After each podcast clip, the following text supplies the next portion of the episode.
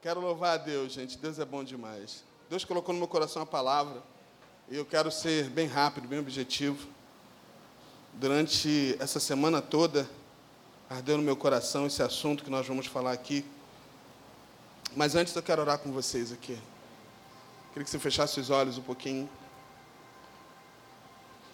Isso aí. Peraí, gente, peraí. Antes de orar, o que, que houve aqui, Kemuel? Ah, tá.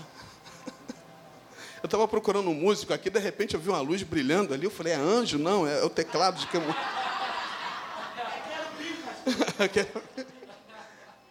Feche seus olhos, queridos. Pai, como é bom estar na tua presença. Como é bom saber que existe um Deus que cuida de nós. Como é bom saber, Senhor, que tu tens sido fiel todos os instantes da nossa vida. E nós te louvamos pela tua bondade, pela tua fidelidade, pelo teu cuidado. Senhor, fala nos nossos corações nessa noite, porque nós somos necessitados da tua bondade, do teu cuidado, Senhor.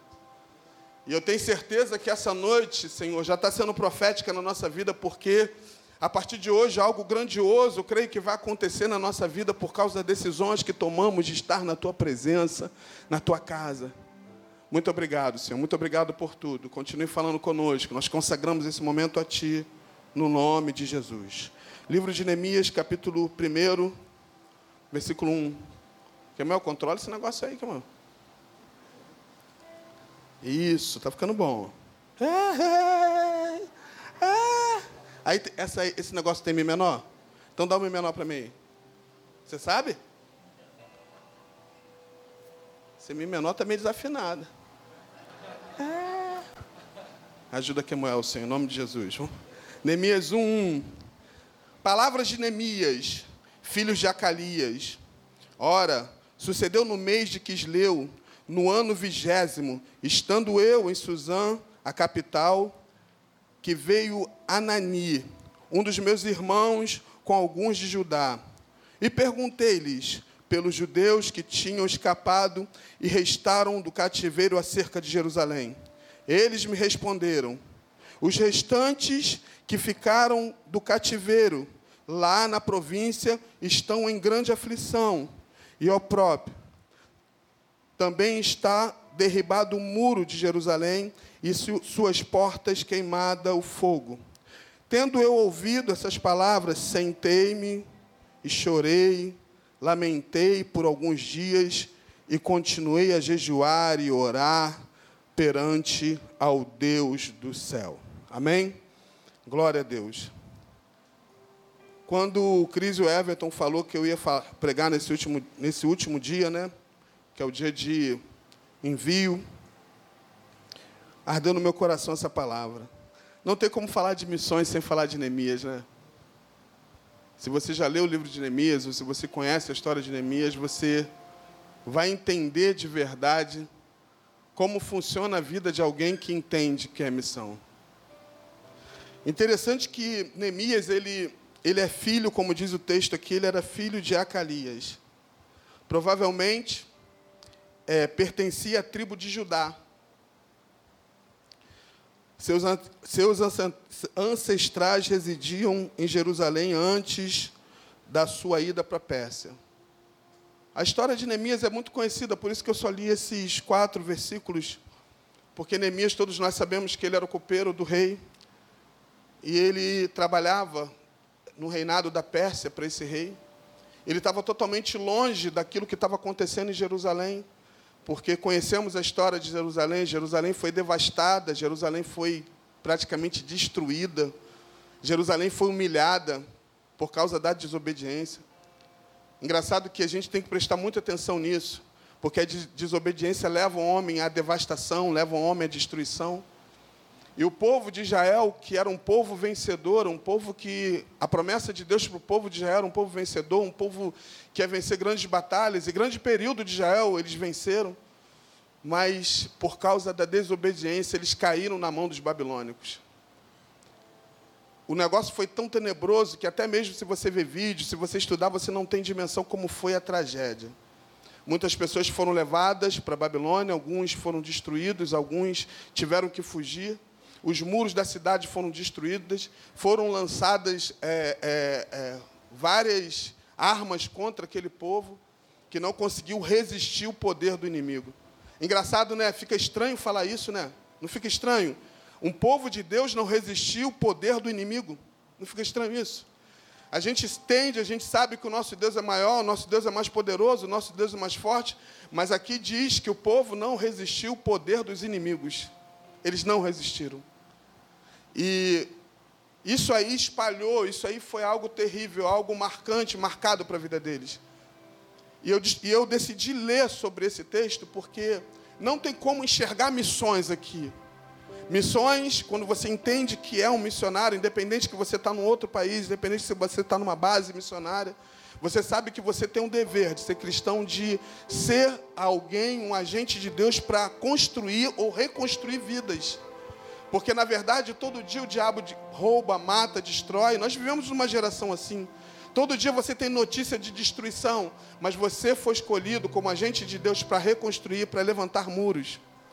E é tão interessante essa história de Neemias que a gente fica apaixonado por Neemias.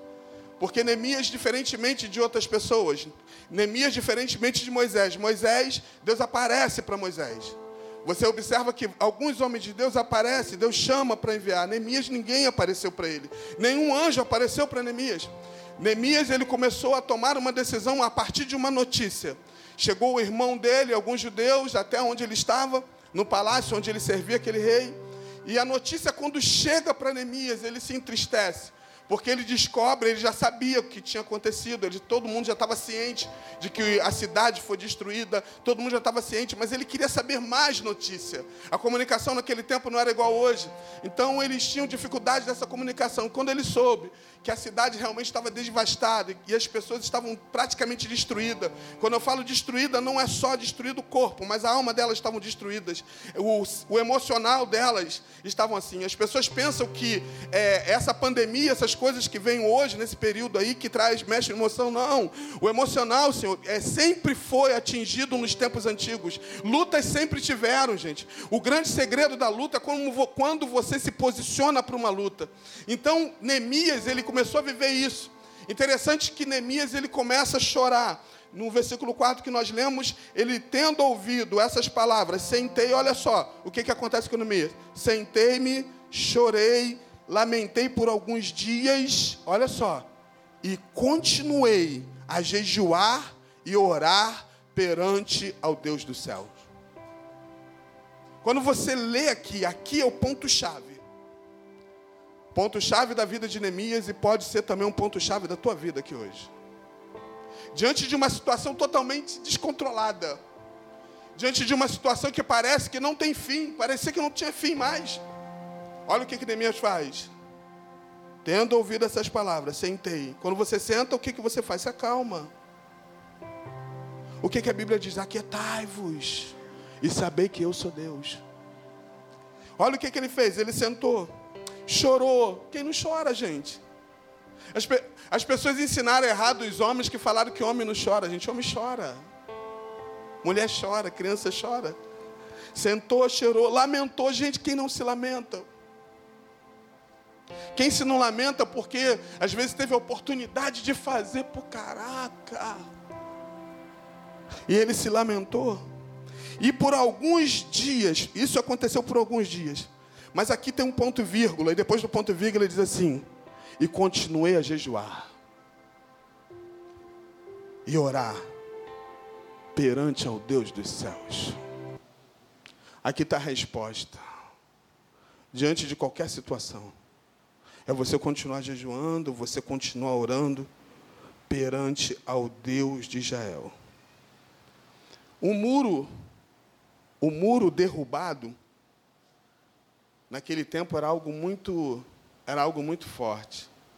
Porque o muro derrubado mexia não somente com uma estrutura, mas o muro derrubado, ele se mexia com segurança, honra e respeito. Uma cidade que não era edificada pelos seus muros. Ela não tinha respeito, ela não tinha honra e ela não tinha segurança. A pior coisa que existe é quando você vive uma vida aqui na terra sem honra, sem respeito e sem segurança. Assim eles estavam vivendo.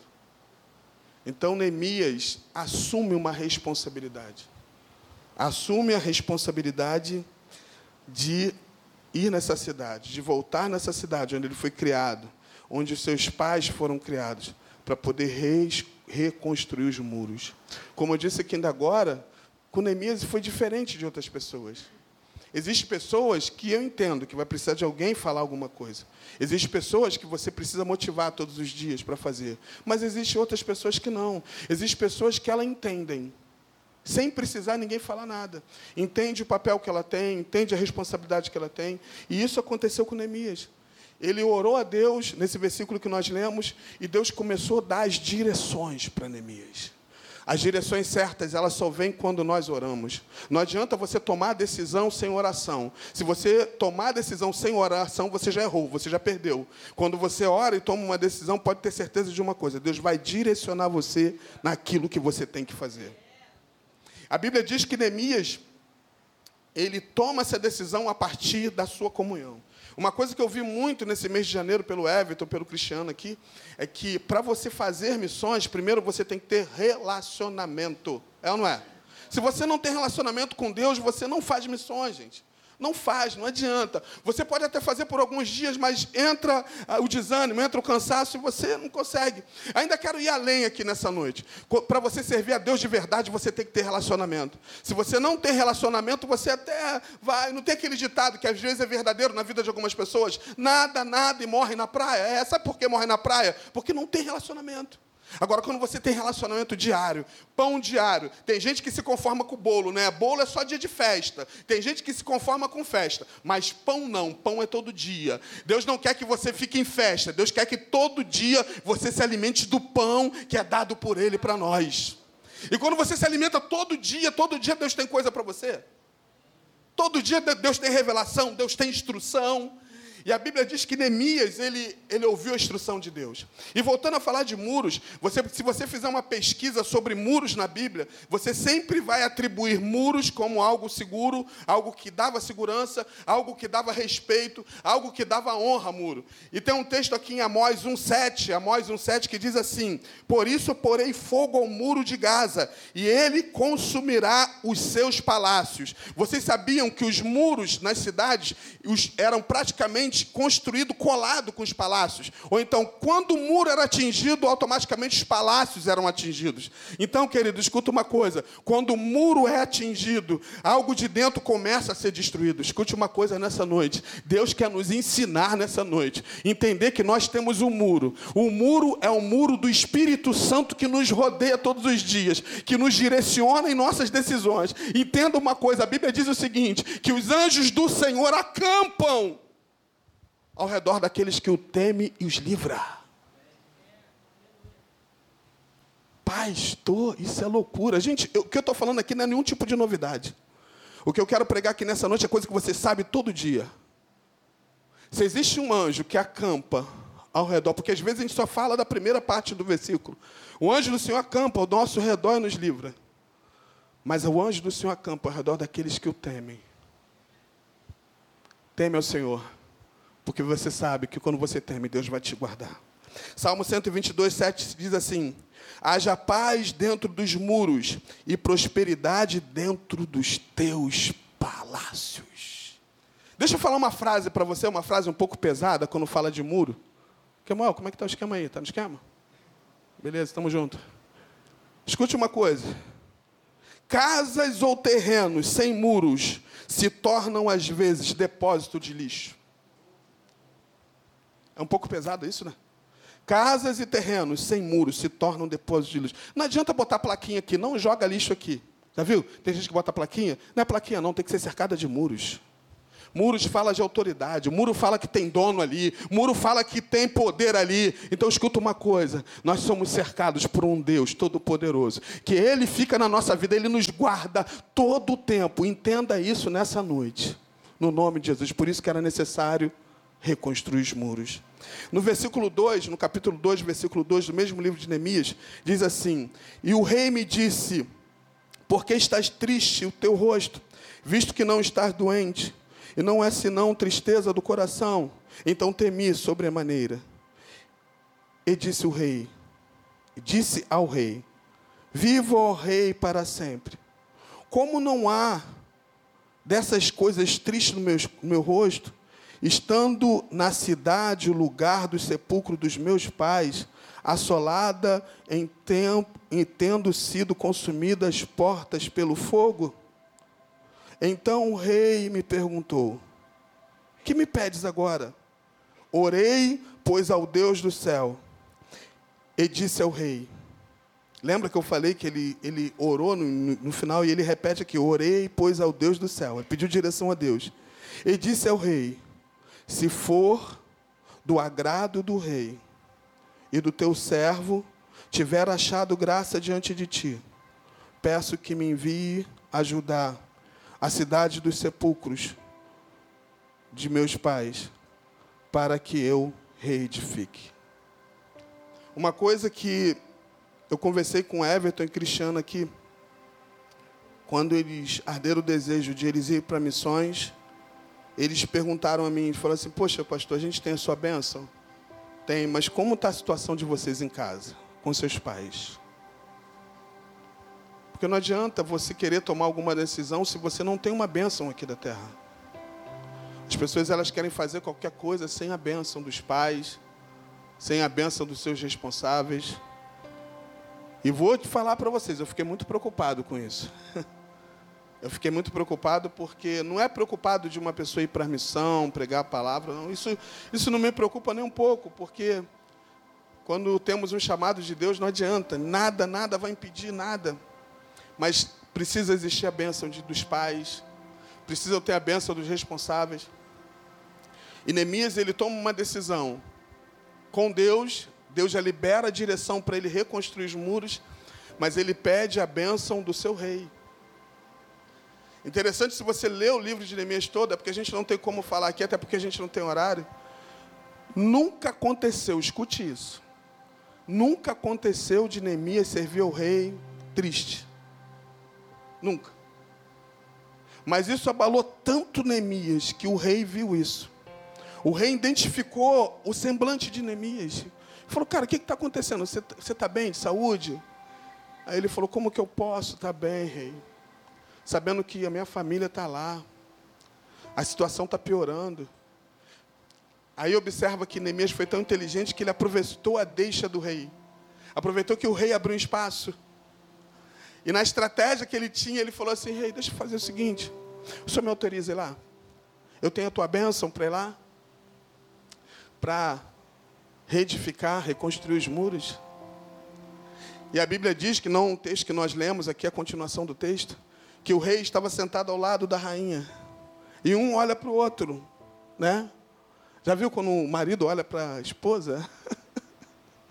Antes de falar alguma coisa? E olhou um para o outro, e o rei disse assim: Quanto tempo? Por quanto tempo? E a Bíblia diz que Neemias, ele já tinha planejado, organizado, visto como ia fazer. As coisas de Deus não são de qualquer maneira, gente. As coisas de Deus não são assim. Ele já tinha o tempo que ele ia reconstruir, ele já sabia como ia fazer, e ele já sabia como realizar. A estratégia toda vinda de Deus. E na caminhada, Deus foi ainda dando mais estratégias para ele. E a Bíblia diz que Neemias ele pede a bênção Ainda pede ainda algumas coisas ao rei. Gente, você tem que pedir ao rei. Quem é teu rei? Quem é teu rei? Você tem um rei? Quem tem um rei aqui? Quem tem um rei? E tem pessoas que não têm, nem levanta a mão. Você tem rei? Então peça ao rei, não peça a pessoas. Às vezes nós atribuímos a pessoas, queremos que as pessoas nos respondam. Se você tem um rei que mora dentro de você. Às vezes nós falamos, as pessoas falam assim, eu já falei isso várias vezes. Você tem um rei na barriga? Claro que você tem, cara. O Espírito Santo te representa como um rei. E se o rei está dentro de você, você tem um rei na barriga sim. Porque ele é teu rei. Acione a Ele, peça a Ele, peça as direções, peça o que você tem que fazer. Estamos no primeiro mês, no último dia praticamente de, de janeiro. Peça a Ele as direções para 2021. O que Deus quer que você faça em 2021. Não é aquilo que você quer, é aquilo que Ele quer. Porque não adianta você fazer planos, porque a resposta vem de Deus. Alinha a vontade dele com a tua vontade, a vontade dele com a tua vontade, e você vai ver o que, que ele vai fazer. Ah, meu Deus. Eu fico louco aqui com Neemias. Eu fico louco com Neemias porque Neemias assume responsabilidade. Ele assume uma responsabilidade, mesmo ele não sendo alguém totalmente preparado para aquilo, mesmo ele não sendo um especialista para aquilo. O cara era copeiro. Como o cara ia pegar uma ferramenta, como ele ia reconstruir? Porque na verdade aqui não se fala somente em reconstruir muros, paredes, mas era reconstruir histórias que estavam destruídas. Você foi chamado para isso. Você e eu fomos chamados para reconstruir histórias. Tem gente destruídas, tem pessoas agora nos ouvindo ouvindo em casa que estão querendo até tirar suas vidas, mas nós somos agentes de Deus para reconstruir vidas. Ah, Neemias entendeu isso. Neemias entendeu. E quando ele entendeu, ele assume responsabilidade. Eu acho tão legal quando essa questão de responsabilidade. Tem alguns textos bíblicos que homens assumiram responsabilidade que às vezes nem reis assumiram. A Bíblia diz que Naamã, Naamã descobriu por uma menina que a cura dele estava em Israel. E a história não foi muito bem esclarecida. Então Naamã vai até o seu rei da Síria e chega até o rei da Síria e fala assim: Olha só, eu descobri que tem cura para mim lá em Israel. E era isso mesmo, tinha cura em Israel mesmo. Nós somos a Israel de Deus aqui, então tem cura aqui nesse lugar. Tem ou tem? Ah. ah. Interessante que, quando o rei de Israel recebe, lê a carta do rei da Síria, ele fica revoltado. Por acaso sou eu algum Deus para curar alguém? Por acaso sou eu, então o rei de Israel começa a rasgar tuas vestes. E a Bíblia diz que a notícia chega até Eliseu. E Eliseu manda um recado para o rei de Israel. Falou assim: Rei de Israel, peraí, não fica nervoso não, não fica agitado não. Deixa ele vir. Deixa ele vir, porque ele vai saber que existe Deus em Israel. Deixa ele vir. Aleluia. Escute uma coisa. Às vezes você pensa que a responsabilidade você joga para um para outro, mas Deus quer que nós assumimos responsabilidades pessoais. Nem o rei de Israel assumiu essa responsabilidade, mas Eliseu assumiu. Então os focos e os holofotes foram para casa de Eliseu. Então o destino de Namã não foi mais para o reinado do rei de Israel, mas foi para a casa de Namã, para a casa de, de Eliseu. E nós conhecemos a história. Eu estava pensando numa coisa que eu estava vendo alguns documentários. Eu gosto muito de documentários, assim. Vocês sabem que eu tenho um sonho de Israel. Eu tenho um sonho, antes de sair dessa terra, de pisar em Israel. Não por idolatria, não por nada. Tem pessoas que têm sonho, sonho de ir para Paris, para Nova York, para não sei para onde. Mas eu tenho um sonho. Tenho sonho também de outros lugares. Outro sonho que eu tenho é na Ilhas Malvinas. Eu tenho um sonho de ir lá. Eu descobri. Não, eu descobri hoje. Aí deu vontade de sonhar também. Ah? Ah? E eu gosto muito de ver, por enquanto, às vezes as pessoas falam assim: olha só, eu tenho um pensamento assim meio louco. Como eu não posso ir ainda, eu começo a sonhar. E eu começo a olhar meu sonho, mesmo estando de longe, num aparelho de televisão. Existem pessoas que desistem logo. Tem pessoas que abandonam logo. Ah, não quero mais. Ah, para de história, eu estou sonhando. Aí eu fico olhando, às vezes, alguém que vai e mostra um vídeo. Gente, aqui é um monte assim, aqui é o Rio Jordão. Aí eu fico sonhando. Só que escute uma coisa. Hoje eu estava conversando com a minha esposa e a gente estava falando sobre isso, sobre Israel. Vocês sabiam que Israel é um país altamente abençoado? Ele é abençoado na economia, ele é abençoado na sua lavoura, ele é abençoado. As armas mais poderosas que tem aqui na terra estão em Israel. O país, escute isso, é um dos países mais cobiçados do mundo e dos seus vizinhos. Porque todos querem entrar em Israel porque sabem que tem, existem tesouros em Israel. Sabe por que existe tudo em Israel? Por causa de um homem chamado Abraão. Por causa da promessa na vida de um homem. Aí você pensa assim: você se acha tão pequeno para algumas coisas? Mas por causa da obediência. Abraão, sai da tua terra, da tua parentela, da tua, da tua casa, que eu vou te mostrar o lugar para onde você vai. Abraão, olha as estrelas do céu, conta as areias do mar, se você pode contar. Então escute, a promessa de Abraão não atingiu só os israelitas, pessoas, mas atingiu o clima, atingiu a economia, atingiu o local, abrangeu tudo por causa da bênção de um homem, na vida de um homem. Você tem noção disso? Eu estava pensando, alguns pais, alguns pais, algumas pessoas têm uma mente, pensam assim, ah, eu, eu ficaria muito triste se meus filhos fossem para a missão. Porque o meu sonho era meu filho trabalhar numa grande empresa, numa multinacional. Meu sonho era meu filho se tornar um empresário, um rico. Deixa eu fazer, um, deixa eu falar uma coisa para vocês aqui. Você sabia, você pensa que na empresa mais rica do mundo, pensa, pensa no, numa empresa que tem, ah, que entra mais dinheiro no mundo. Pensa aí, pensa, não precisa falar não, a gente não dá moral para ela, porque ela nem precisa também. Escuta isso. É mais fácil uma empresa como essa fechar do que o Evangelho de Cristo. É mais fácil você que vive da aposentadoria todo mês falhar do que o Evangelho de Jesus falhar. Porque muitas vezes nós buscamos uma estabilidade humana. Nós queremos uma estabilidade. A maior estabilidade que existe é quando você está disponível ao Rei dos Reis e faz a vontade dele. Enquanto você está fazendo pelo rei, o rei está fazendo por você. Enquanto você está aqui, Deus está cuidando. Uma coisa interessante que o Vitor falou, que eu estava pensando aqui no culto de quinta, que ele quebrou tudo, gordinho, Jesus.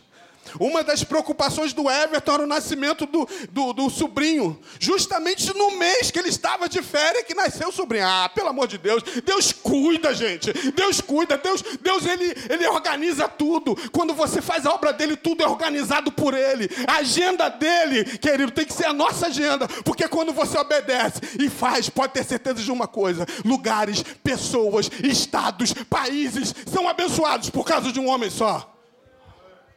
Assim aconteceu com Abraão. Hoje, muitas pessoas estão sendo beneficiadas por alguém que um dia abriu mão da sua vontade para fazer a vontade de Deus. Meu Deus, tem sonho, aqui, irmão? Meu Deus. Ah. Aí às vezes fala assim: ah, queridos, tudo aqui na terra pode falhar, o único que não falha é o nosso Deus.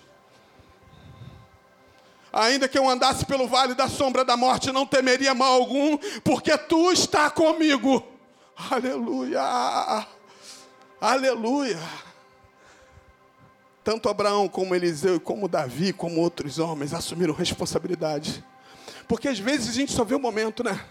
A gente só vê o momento quando quando Abraão, quando Eliseu, quando Davi, quando outros homens assumem responsabilidade. Agora escuta só. O efeito de um homem, de uma mulher, quando assume uma responsabilidade a favor do reino, gerações são abençoadas. Gerações, filhos, filhos dos teus filhos. Não tem um hino, quero que vocês cantem no final aí. Filho dos teus filhos, geração são abençoadas por alguém que assume responsabilidade.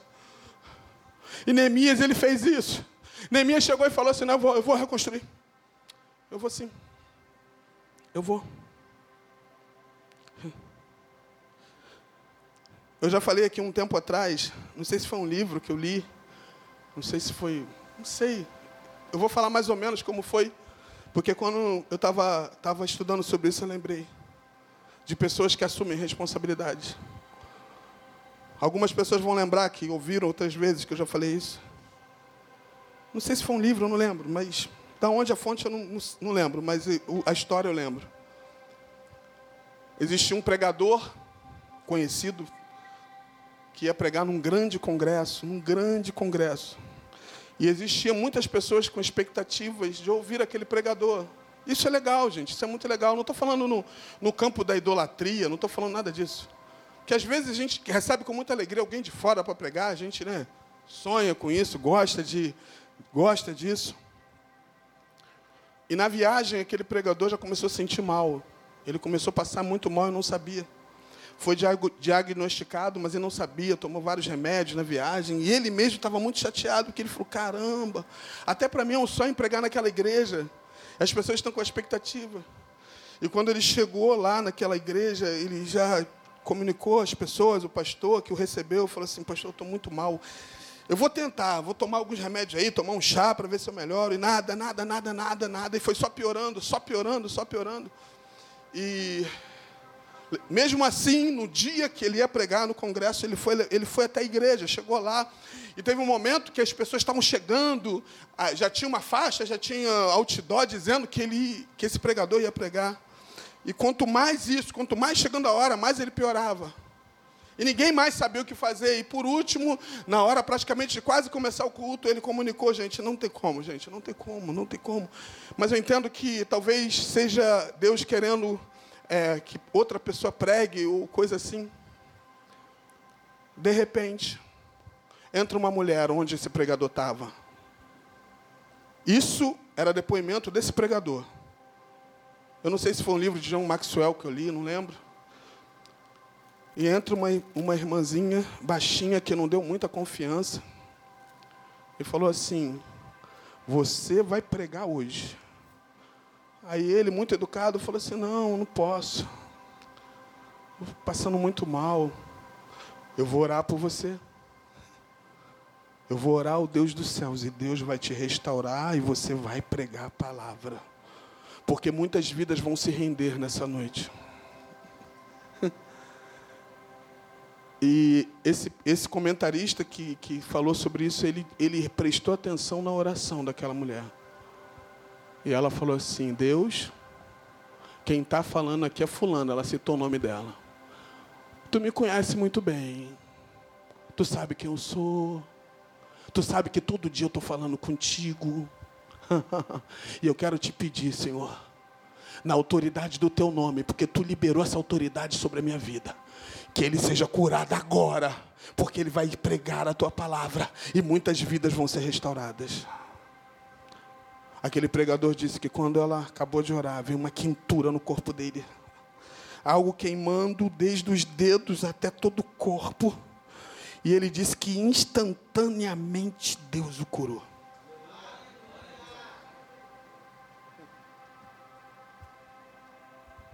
Ele não se preocupou em falar no livro o que aconteceu depois, porque muitas vidas foram salvas, foi uma benção.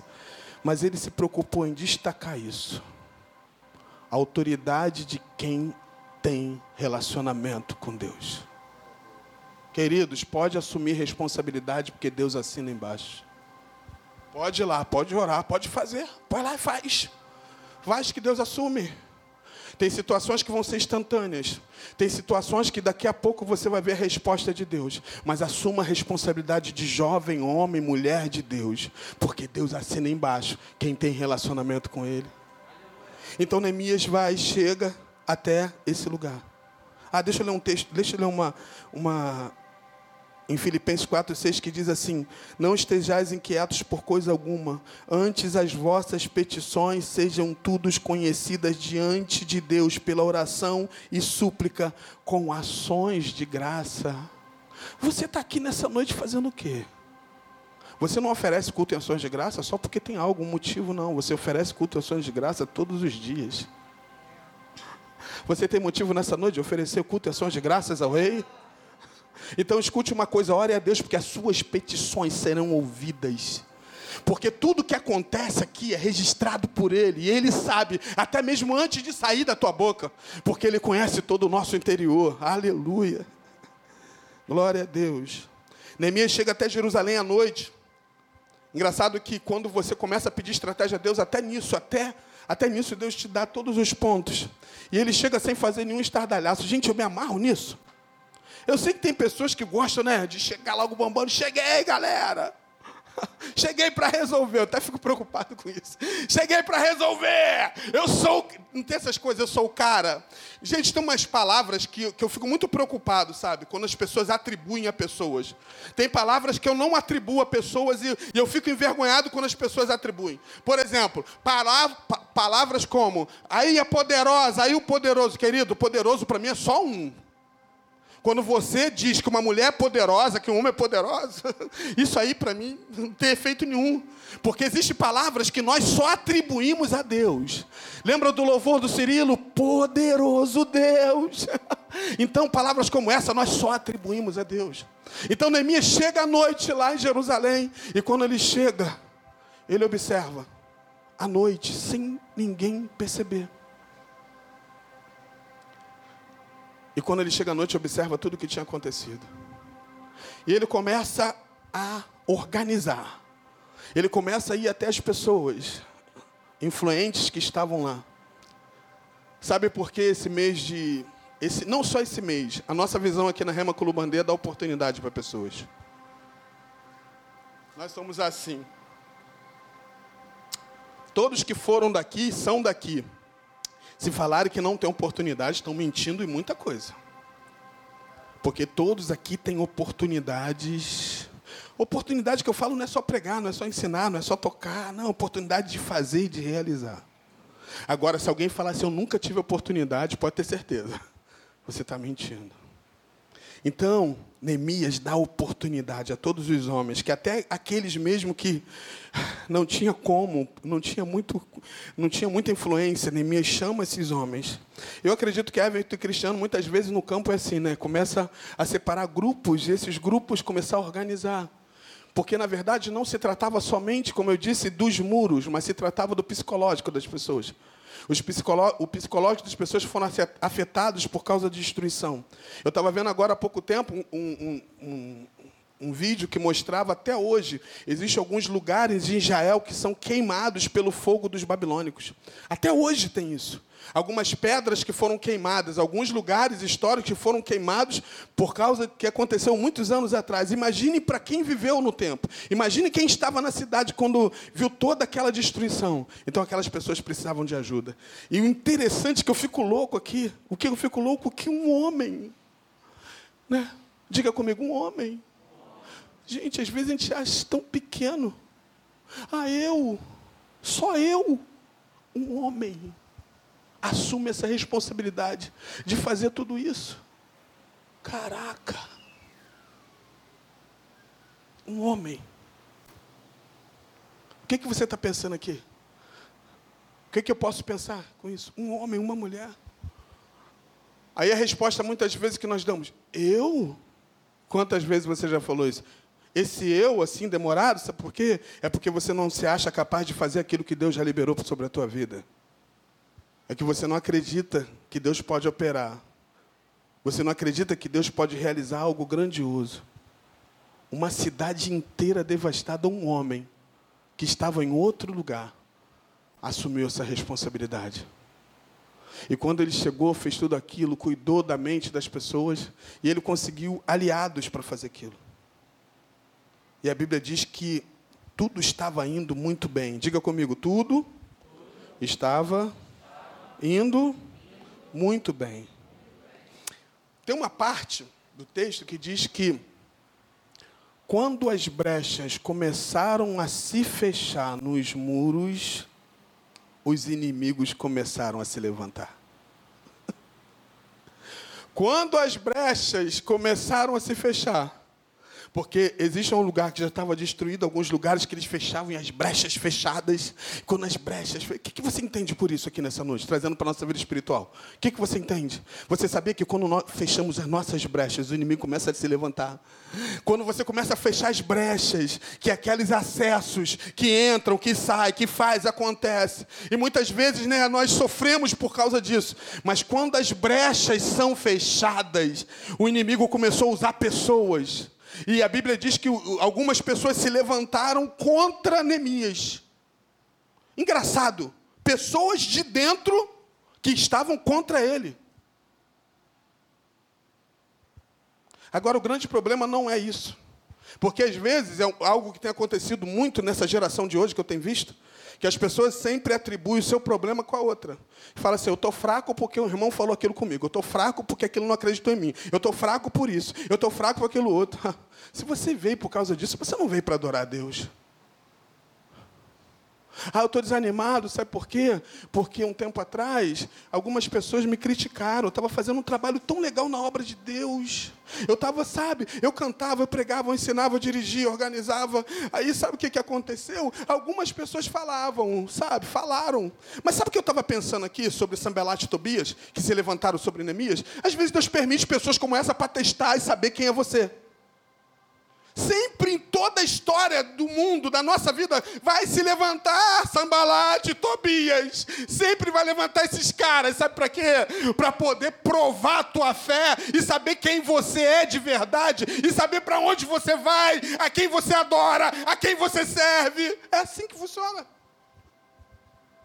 E eles tentaram neutralizar, eles tentaram parar, eles tentaram ameaças. A ponto de Neemias falar assim: vamos fazer o seguinte, ó, com uma, ferra, com uma mão você usa a ferramenta aí, a enxada, a pá. Com outra mão você pega uma, uma lança, uma espada. Era assim que eles reconstruíram os muros. Escuta uma coisa: se os teus muros estão destruídos da tua vida, e Deus trouxe você aqui nessa noite, faça isso. Com uma mão você pega a ferramenta, e com a outra pega a arma que Deus está liberando para você aqui nessa noite. Porque tem que ser desse jeito. Porque se você só pegar a ferramenta de trabalho, muitas vezes você não vai ficar ligado no inimigo que vai tentar te parar ou te paralisar. Mas quando você pega, continua trabalhando, porque as ferramentas, as armas de trabalho significam o seguinte: eu não posso parar, eu tenho que continuar. E, a, e, a, e as suas ferramentas e, e as suas armas é para vigiar. Por isso que a Bíblia diz: revestivos de toda a armadura de Deus, para que possais ter firmes contra a astuta cilada do diabo. Trabalhe, continua trabalhando. Mas com a outra mão, fica com a tua arma. Assim que eram as pessoas reconstruindo os muros. Gente, que construção mais doida, né, Ana? Os caras estão lá fazendo, levantando. Joga pedra para mim! Aí colocando com a arma, vamos vigiar. Sabia que isso é o nosso dever diário? Todo dia, toda hora, ouvir uma palavra, ouvir uma situação, ouvir uma notícia, ouvir alguma coisa para poder parar, te desestabilizar. Mas quando você entende esse princípio aqui de Neemias, você começa a entender que você está aqui vivendo um tempo. Eu sei que é tempo de bonança, é tempo que Deus abre porta, mas é tempo de guerra. Já estou terminando. E a Bíblia diz que Neemias, ele recebe um convite desses caras aqui. Por quatro vezes. Neemias, imagine só, vem comigo para você entender, vem comigo. Eu gosto muito de ler a Bíblia, entrando dentro, do, dentro da história, vivendo junto com o personagem. Neemias em cima do muro, reconstruindo. Porque Neemias não só organizou, mas também fez com suas mãos. Neemias em cima do muro, construindo reconstruindo, colocando as pedras, fechando as brechas. E alguém grita para Neemias: Neemias! E eles de cima do muro: Oi, que? Que está acontecendo aí? Sambalate Tobias mandou você em tal lugar que está te esperando lá. Esperando você lá. Ele, vou não. Deixa eu falar uma coisa para vocês. Dependendo de quem te chama, você não tem nem que ouvir.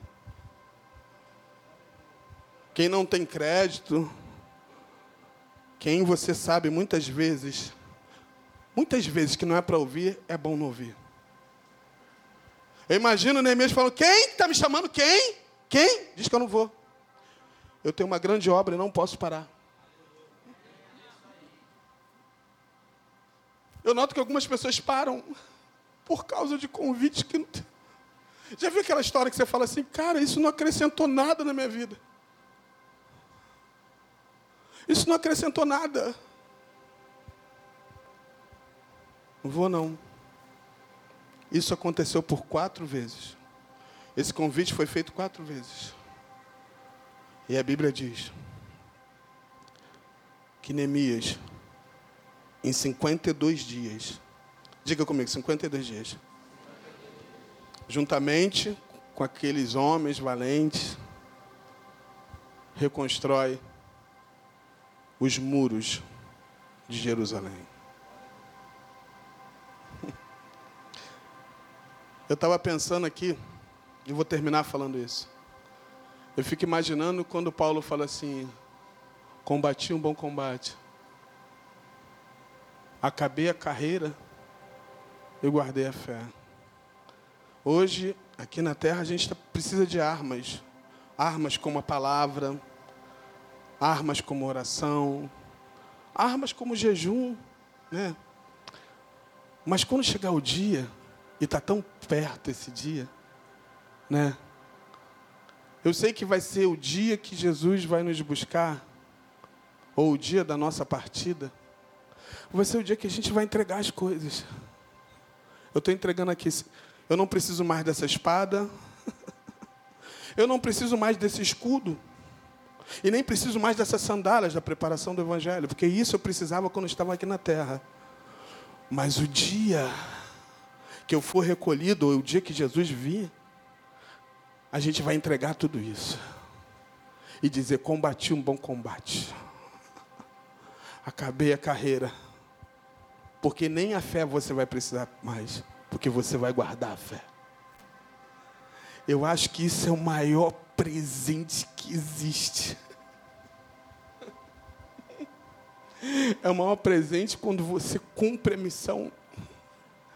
Não tem quando as pessoas falam assim, missão dada, missão cumprida. Neemias cumpre a missão. Imagine quando Neemias volta para a Pérsia novamente, com a missão cumprida. Quando ele chega diante do teu rei, como foi, como foi Neemias? O que, que aconteceu, rei? Eu apenas sendo um copeiro, eu apenas sendo uma pessoa que comum, te servindo aqui, Deus me levou a reconstruir os muros. E a missão foi cumprida. Agora imagine só. Neemias cumpre essa missão, reconstruindo o muro aqui na terra. Imagine quando você cumpre a sua missão aqui na terra como servo de Deus, como missionário, como agente de Deus, como alguém que foi chamado por uma grande obra. A Bíblia diz que o próprio Jesus vai dizer: Vinde bendito do meu Pai entrai na cidade que foi preparada até antes da fundação do mundo. Sabe, aqueles que vão até a final são aqueles chamados benditos. Benditos é aqueles que assumem responsabilidades. Benditos são aqueles que, muitos são aqueles que são mandados, mas muitos aqueles que assumem sem ninguém mandar. Mas agora, deixa eu falar uma coisa para você aqui de verdade. Deixa eu abrir meu coração com você e a gente já vai orar. Há uma diferença daquele que você tem que ficar insistindo, vai, faz, faz, até faz. Mas aqueles que fazem sem ninguém pedir.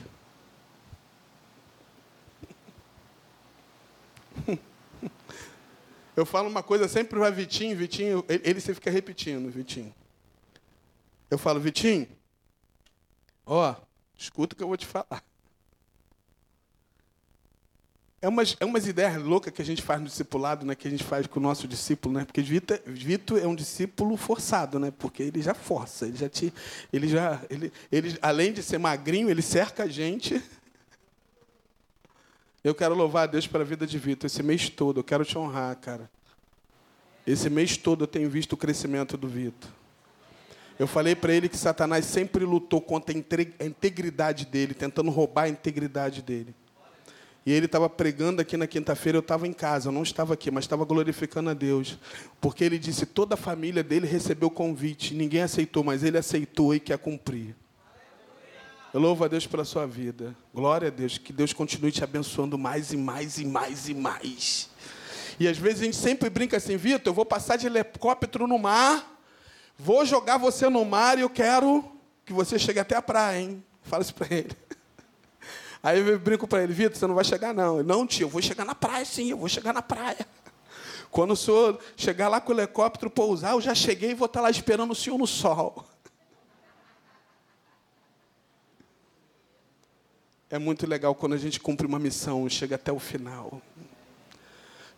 E eu insisto em falar isso nessa noite. Satanás ele tenta todo dia te paralisar para você não cumprir para você não fazer, para você desanimar, para você olhar para as pessoas e parar, para você olhar para as circunstâncias e parar, para você olhar para o problema e parar, para você desviar, para você distrair. E os métodos que o diabo usa hoje, eu tenho notado hoje que os métodos são diferentes de outros. Hoje ele não usa mais gigante. Ele não usa mais muralha, muralha, nada disso. O que ele usa hoje é distração. E muitas pessoas se distraem com facilidade e perdem grandes batalhas. mas que nessa noite nós possamos entender e cumprir o propósito de Deus. Amanhã esses meninos vão voltar para suas bases. E, a, e amanhã não termina o propósito de missões aqui. Praticamente amanhã vai começar aqui na igreja. Amanhã vai começar. Nós faremos missões, vamos ganhar todo mundo para Jesus. Aquela pessoa que todo dia lá vai ao teu comércio, aquela pessoa que você vê todo dia, aquela pessoa que passa por você todo dia, você vai dizer para ela: ó, oh, Jesus te ama e quer mudar a tua história.